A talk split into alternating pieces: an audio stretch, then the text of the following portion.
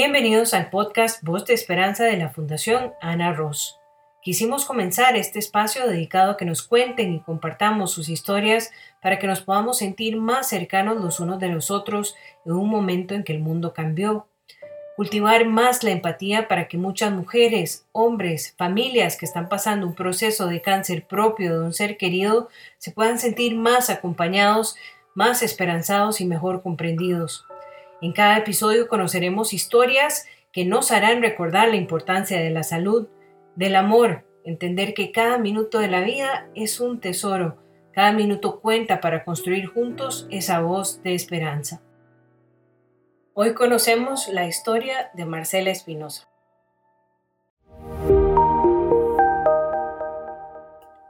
Este podcast es posible gracias al apoyo de Confluent Medical.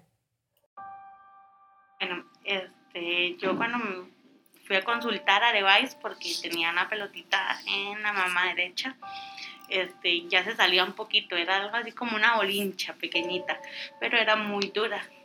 Este, por lo general yo ya me lo había sentido, pero yo pensaba que tal vez por cuando uno está con el periodo, de verdad, entonces yo decía sí o no, entonces tal vez dure como un mes en sentírmela bien, este, seguro de tanto tocármela, uno la estimula, ¿verdad? A lo que me dijeron, entonces creció más. Ese día que fui a Levi's, igual fui en bus, ¿verdad? Este, a Levi's, de Levi's de Carrillo Salto, este, pues me mandan a, al barrio San José, porque los martes este, está la doctora de la clínica de mama. Y de ahí ya la doctora me examina. Bueno, el Carrillos ahí, ¿verdad? En bus también cuando yo ya llego y me pasan de una vez y tal vez había 20 mujeres y uno dice, sí, es serio. Y cuando ya la doctora me ve y me dice que, que necesita examinarme, me examina y todo, y eso que se pone seria, seria, y me dice, ¿andas sola? Y yo sí. Y me dice, este, amor, tengo que decírtelo, este, no te puedo mentir, y es cáncer, este, lo que necesito ver es qué tipo de cáncer es, qué familia es, este, mi tú anda solita, me repitió eso como cinco veces, nunca lo vio yo, sí, solita, y me dice, ¿cómo se siente? ¿Quiere que le dé agua? Yo salí y salí tranquila, pero cuando ya iba para el México, porque me mandaron de una vez a que me viera el especialista en el México, este, este, ya sí me puse a llorar en el bus, ¿verdad? Y eso que todo el mundo se queda viendo como que tiene esa muchacha. Este, y ya llegué y el doctor ya me pasó de una vez, o sea, todo fue muy rápido, entonces uno ya como que en el momento de shock, ¿verdad? De la noticia, este, el darse cuenta de que sí es serio porque y usted sabe cómo son en la caja, ¿verdad? Todo lo que duran para una cita para esto. Y, y cuando me dijeron, acuéstese en la camilla, y yo, ¿para qué? Y dice, que le vamos a hacer la biopsia de una vez.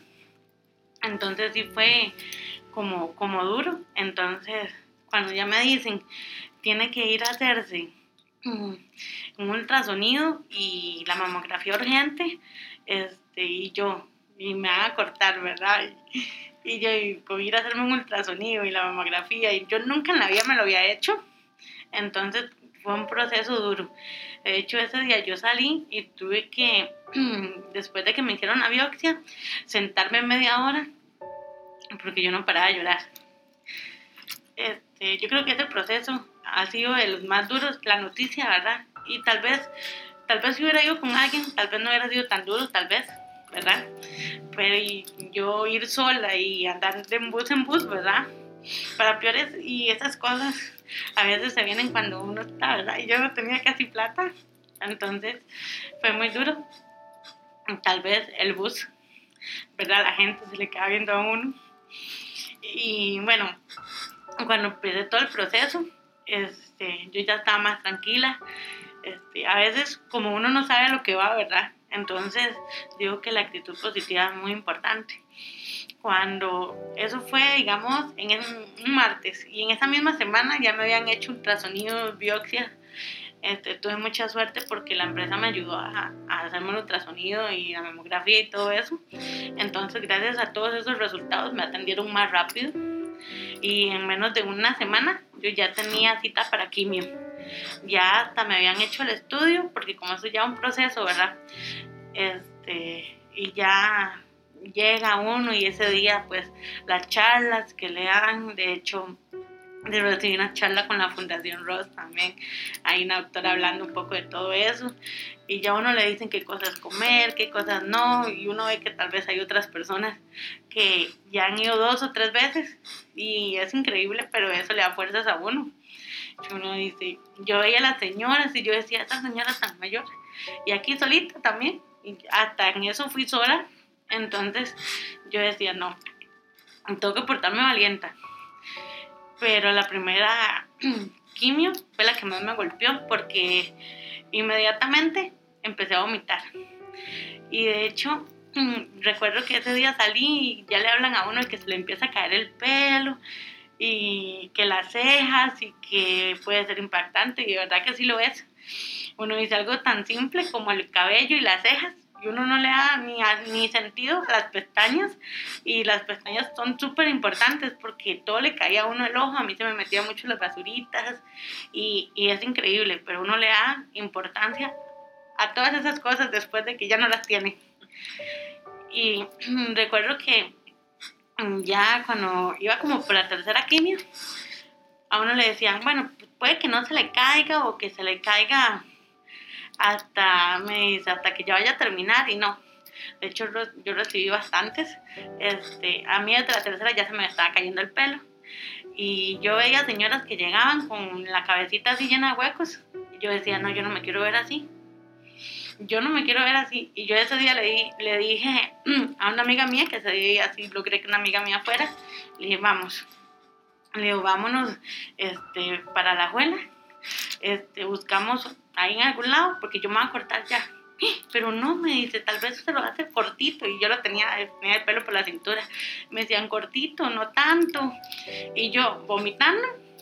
Y yo iba con la bolsa en el bus vomitando. Y eso que a uno se le cae viendo uno feo. Y yo decía, no, yo tengo que ir a cortarme el pelo porque yo no me quiero ver así.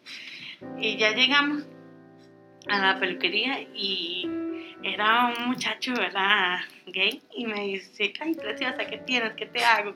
Y donde él me pasa la mano así, se le queda el puño de pelo, ¿verdad? Y le digo yo, es que quiero que me lo corte. ¿Pero cómo? Pelona. y me decía, ay no, usted está loca, ¿cómo le va a cortar ese pelo tan divino? Y yo, por favor, córtemelo pelona. Y ya la muchacha seguro le dice, ¿verdad, mi amiga? Y como a los 15 minutos el muchacho me dice, ¿es en serio? Le digo yo, sí. Le digo yo, pero no espere, porfa, hágalo rápido. Y cuando veo, el muchacho se portó muy bien. Cerró, era un salón chiquitito, cerró la puerta y dice, dice, te lo voy a cortar y vamos a estar solo nosotros. Esto sí es duro. Nunca había hablado de eso con nadie. Perdón.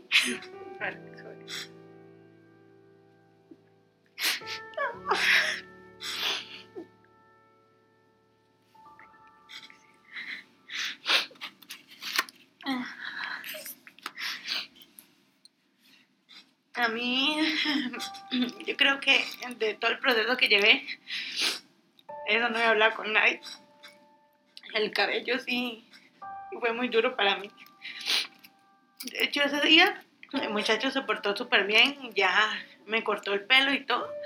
Al rato llegó mi mamá y mi hijo y, y éramos los cuatro llorando, ¿verdad? El muchacho, mi mamá, mi hijo y yo. Y, y sí, cuando ya me cortaron eso de que ya, ya no pensamos, tal vez en el momento yo no pensé en cómo me voy ahora. yo decía, ¿cómo me voy a ir así? Entonces el muchacho me dice, ay, vieron que hay fundaciones que dan peluquitas, ¿por qué no averigua? Y ya cuando salimos de ahí, recuerdo que me puso un abrigo que tenía un gorrito. Y ya llegamos a mi casa y mi mamá empezó a averiguar. Y como al mes, dimos con la Fundación Ross y ya me fui con mi mamá y con mi hijo y, y ya me dieron la peluca y, y, eso me ayudó mucho porque yo decía, ¿cómo me voy a ir en bus? Y todo el mundo me va a dar pelo nada. Ya no tenía cejas, pestañas, nada. Y yo decía, ¿cómo me voy a ir así? Y eso que la gente es increíble, pero hasta el impacto que da, porque la gente imagínense, yo en mi pueblo me tenía que ir de carrillos a la abuela, ¿verdad? Y todo el mundo se le queda viendo a uno así, ¿verdad? Este, bueno, ese mes usaba pañoletas y usaba esas cosas, ¿verdad? Pero, pero bueno, eh, ya cuando empecé, y ya, a pesar de que mucha gente para ve muy duro la quimio, a, a pesar de eso, o te da tal vez que mi jefe aquí en la empresa este, me compró unas pastillas muy buenas este, que me ayudaban a no vomitar tanto.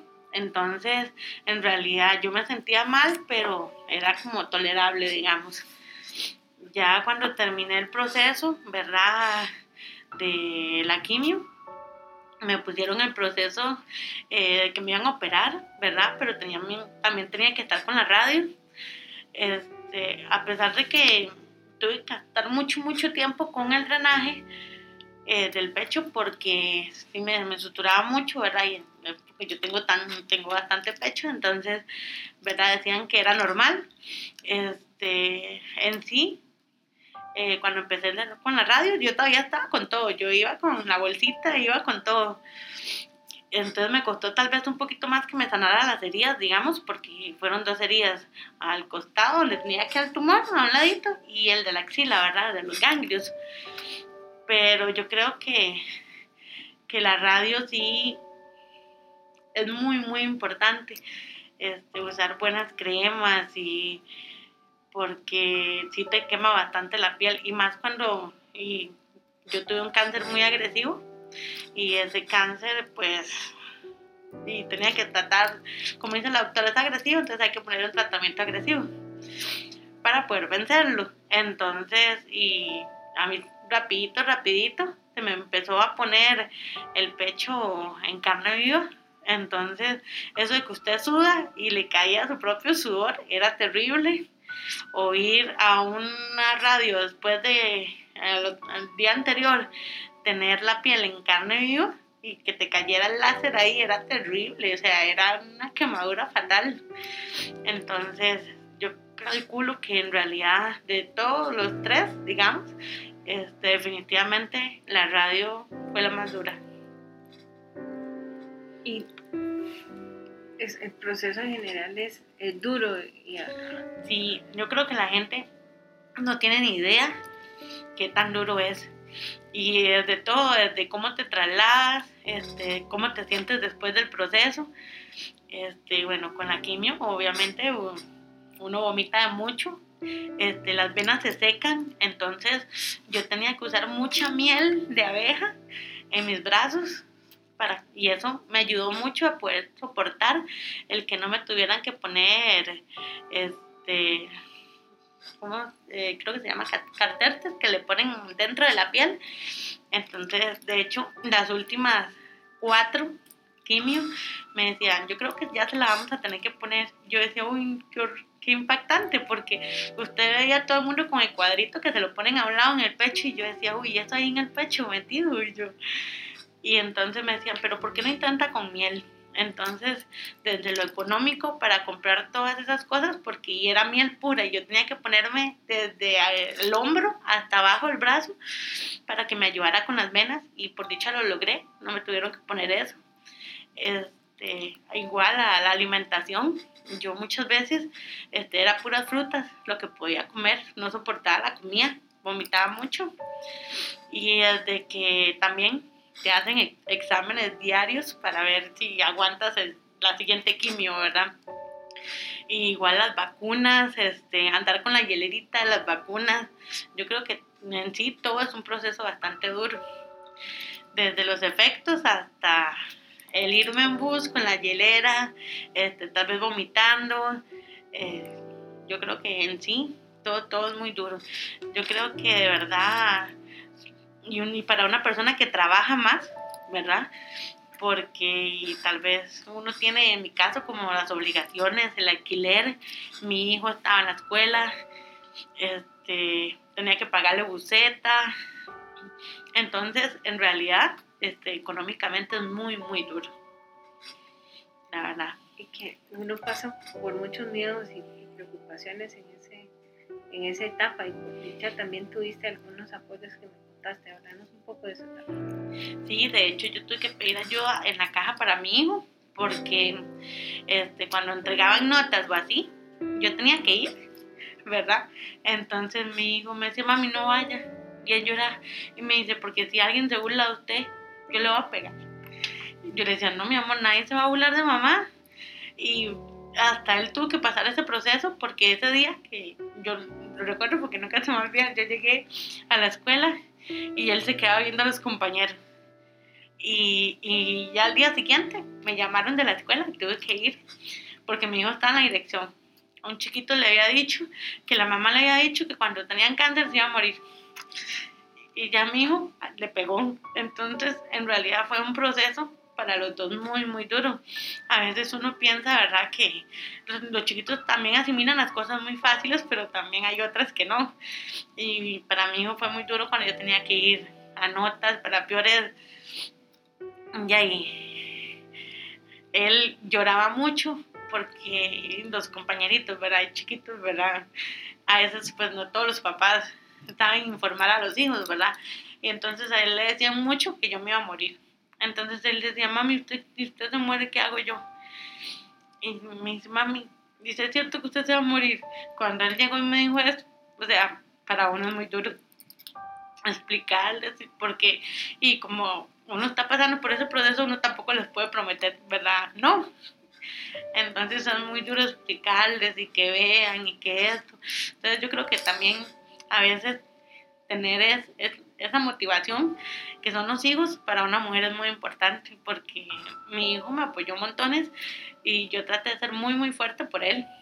Entonces, a veces yo me sentía mal y yo decía, no, pues no me siento mal, me siento súper bien. Mami, pero en serio, yo sí.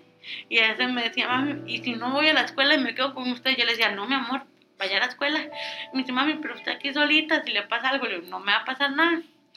Entonces, a veces ese tipo de cosas es muy importante, porque tal vez uno no tiene el apoyo este, de una persona que esté ahí con uno. Entonces, eh, yo pienso que pasar por ese proceso también es duro, ¿verdad? Porque a veces, ¿verdad? No siempre va a haber alguien ahí, pero ahí, mi hijo la verdad que fue un gran apoyo para mí, a pesar de que la pasamos muy duro los dos en ese, en ese aspecto, ¿verdad? Y uno valora también los apoyos de la familia y también de gente que, no es familia, pero que lo comparte mucho. Hablaste también del apoyo de tus Yo le voy a ser muy sincera, este, yo tuve más apoyo de la gente de afuera que de mi familia. Desgraciadamente mi familia económicamente pues todos son muy pobres, entonces todos tienen que trabajar mucho. Entonces en realidad como ayuda económica no podían, no podían estar ahí conmigo. Entonces a mí tal vez me decían, uy, pero su mamá, sus hermanos, todos tienen que trabajar. Y yo decía, no, no pueden. Y me decía, pero ¿cómo así? Digo, no, no pueden. Entonces, me, a veces yo llegaba a radio y apenas era que podía caminar, este, el dolor, y me decían, ¿y dónde está su acompañante? Usted no puede irse sola. Y eso que le dicen, no puede irse sola, pero me tenía que ir sola.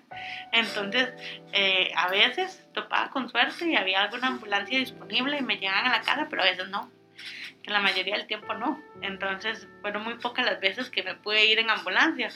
¿Por qué? Porque hay un montón de gente que tal vez vive en Guanacaste, Limón y todos le dan prioridad a todos esos lugares. De hecho, ese beneficio que da la caja de que te paga los pases a cierta cantidad de kilómetros, yo no apliqué. Porque me decían, no, es que le faltan no sé cuántos kilómetros. Y me decían, no, no, no le podemos ayudar en eso. Y dice, tal vez alguna fundación o así. O sea, entonces en realidad fue bastante difícil. De hecho, hay varias fundaciones que cuando usted se hace ciertos exámenes, este, usted tiene que pasar la noche ahí, toda la noche, y entonces le dicen, ¿dónde se va a quedar? ¿O dónde se va a hospedar? Y uno, y tal vez uno económicamente no podía. Entonces, todas esas cosas parece mentiras, pero uno tiene que tener dinero para esas cosas. Entonces, una como la del centinela, que se hace en el calderón guardia, y que le inyectan a usted y le ponen una bolsita fría, caliente, para ver los ganglios afectados, y este, esa dura un montón. Entonces, todo el proceso en sí en el hospital, y todo lo hacen de noche. Entonces, a veces, este, yo tenía que ver cómo hacía y pagar un taxi tal vez al centro de la abuela y a veces a la una o dos de la mañana, a veces este, había fundaciones que ayudaban a uno, pero a veces no había campo, entonces hasta eso, y verdad, no había campo. Parece mentiras, pero las mujeres realmente no somos conscientes del montón de mujeres que hay en ese caso. Hasta que a uno ya le pasa y uno ve todo eso y uno dice, y yo ahora a mis hermanas, yo les digo, ya se examinaron, ya se vieron, no se han sentido nada y así porque ya uno, ¿verdad? Ve lo realmente lo importante que es darse cuenta a tiempo, ¿verdad? Y tenés tres años de estar en, en el proceso desde el diagnóstico de cáncer. ¿Perdón? Tres años de estar en ese en, este proceso. Y, ¿Y cómo ha sido también la transformación en esos tres años? ¿Perdón? La transformación en esos tres años. Este, bueno, eh, yo, y verdad, como lo mío también fue duro el cabello, entonces yo me echaba de todo, la coca. Yo me echaba desde coco, desde sábila, desde tuna, de todo lo, todo lo que me decían que era bueno, yo me, yo me lo echaba. Entonces, en realidad, mi cabello creció muy rápido, entonces eso pues le ayuda a uno mucho porque el proceso y que venir al trabajo, cuando yo entré al trabajo, este, y yo tenía pelito, pero era una cositita, era como un hombre, corto, corto, corto. Este, apenas era, y yo decía, yo cómo ir a trabajar así, todo el mundo me va a ver. Este, entonces ahí yo ya había entregado la peluca porque estaba en mi casa, pero para entrar a trabajar volví a ir a pedir peluca porque yo decía, ¿cómo, verdad? Entonces pero yo ya tenía la piel tan lastimada que ya el bordecito de la peluca me quemaba. Pues yo tenía la, ya había pasado por el proceso de la radio, entonces venía entrando. De hecho, eh, yo no, no quise tomar el mes que le dan, digamos, sabático, por decirlo así, este, en, la caja para que uno se recupere. Yo decía, es duro, porque yo decía, económicamente no quiero estar un mes más en mi casa porque es muy duro y, y yo necesitaba ya despejarme y dejar un poco de lado todo eso. Entonces yo no lo tomé. Entonces cuando yo llegué a la empresa, yo todavía tenía efectos de la radio. Entonces había días que mi temperatura era muy, muy alta. Este, a veces tenía 40, pero no era ni que yo tenía fiebre, sino por la radio uno queda con una temperatura muy alta a nivel corporal. Entonces es muy difícil, ¿verdad? Entonces a veces me sentía bien, a veces no. Pero ahí fui pasando ese proceso poco a poco, pero sí es un poco duro llevar todo eso porque uno dice, bueno, fueron, fue hace tres años, pero uno todavía tiene muchas secuelas, ¿verdad? De todo el proceso, porque el proceso es muy agresivo. Y aparte de eso, de que uno sabe que tiene que estar yendo a hacer mamografías y tags, y porque hasta eso, el tag, por ejemplo, me lo dejaron a las 8 de la noche. ¿Y a qué hora va a salir yo al Hospital México a las 8 de la noche? O sea, uno sabe que mínimo se lleva hora y media ahí esperando y que tomando el yodo y todo el proceso y todo. Entonces uno dice, bueno, sí, es que ya estoy trabajando, pero también tengo que sacar plata para después ver cómo me vengo, que es un poco peligroso pasar al puente. De hecho, una vez, estando con la radio, me tocó de noche y pues me acuerdo que fue bastante duro porque yo salí y estaba con la piel quemada. Voy pasando el puente y me intentaron asaltar. Yo no dije, Dios mío. Entonces, cuando el muchacho me dice, deme la cartera, yo le dije, ¿es en serio? Y, y eso de que uno dice, tengo cáncer, vengo de radio y usted me va a asaltar.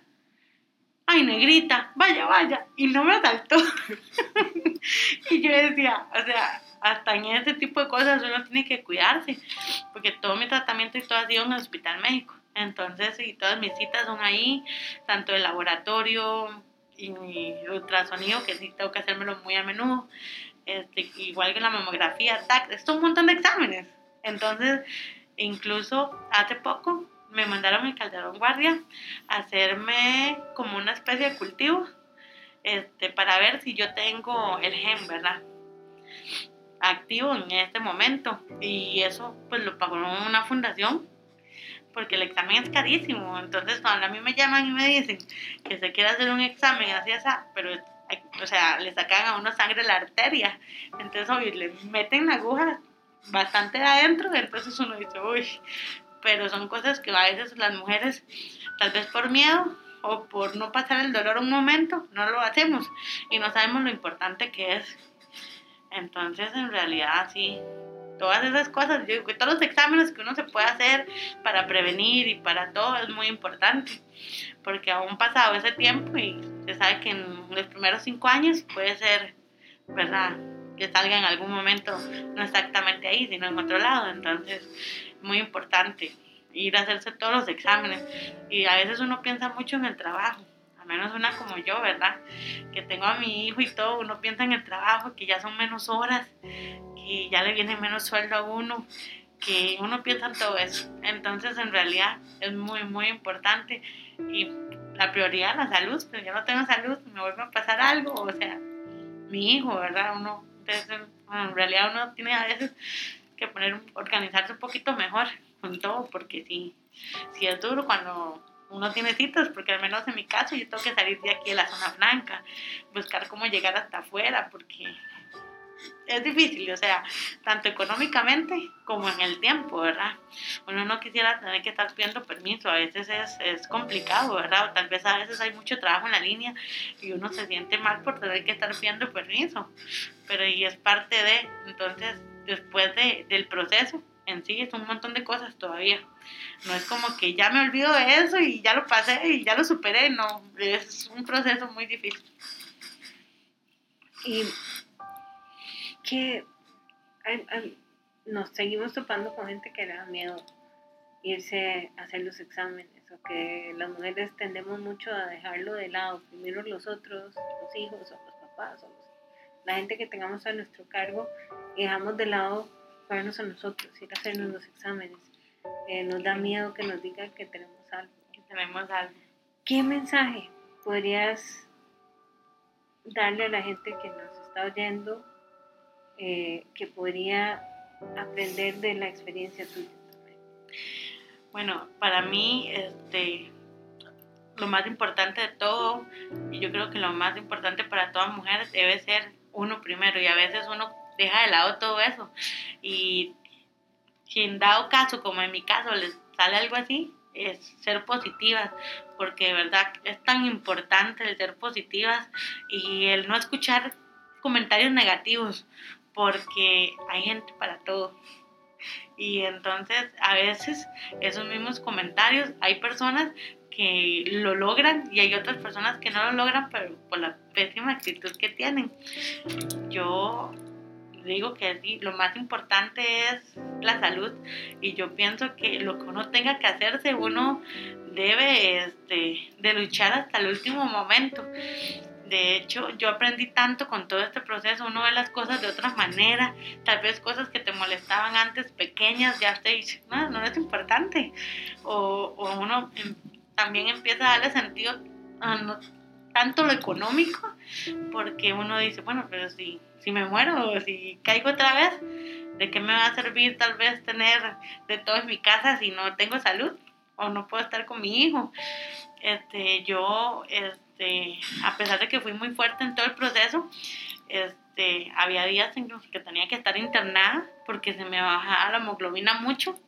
Me conté los glóbulos rojos y blancos, se me bajaban montones y me decían, no, tienes que quedarse para que la podamos estabilizar un poquitito porque si no, no va a poder recibir la otra semana radio o la otra semana quimio. Este, entonces me decían, a veces uno no le da prioridad a, a esas cosas o por miedo. A veces yo he topado con compañeras que me dicen, más que vieras que me salió así, así. Me dice, ¿usted me puede ver? Y yo, y yo, pero ¿usted qué se siente? Una pelotita. Y me dice, sí, le digo yo, ¿y qué está esperando? ¿Por qué no ha ido a Levi's? Me dice, Marcia, es que me da miedo. Y yo le digo, no, pero eso es muy importante. Digo yo, no siempre son malas, a veces son masitas, grasita o cosas o, agua. Le digo, pero tiene que, tiene que ir. Y me dice, y usted me la ve y ya se meten al baño y yo la toco. Le digo, no vaya. Y a más de una les han hecho biopsias y no salen malignas. Entonces, a veces hay que pensar un poquito. Primero nosotras, segundo nosotras y ser egoístas. Tercero nosotras, porque a veces somos el sostén de la casa. Y tú sabes que nosotras las mujeres a veces trabajamos, estudiamos, este, tenemos hijos, somos esposas, somos madres, o sea, de verdad que a veces este, es muy importante no dejarnos de lado, porque en mi caso el cáncer era muy, muy agresivo. En menos de un mes me creció 3 centímetros. Era como un bolinchón grande ya, después de ser una bolinchita chiquitita. Entonces, como me dijo la doctora, si yo hubiera esperado más de un mes, tal vez no, hubiera, no me hubiera ido tan bien como me fue o no lo hubiera podido vencer en ese momento porque con la quimio a mí me desapareció por completo. En la mayoría de casos este, no pasa eso. Les tienen que poner radio de una vez, no las pueden operar porque, ¿verdad? Es muy agresivo, tienen que poner más o más tiempo, ahí es cuando ya se ponen peor, ¿verdad? Tanto emocionalmente, físicamente y todo el cuerpo no resiste. O sea, es muy, muy difícil una quimio, una radio, o sea, son tratamientos muy agresivos.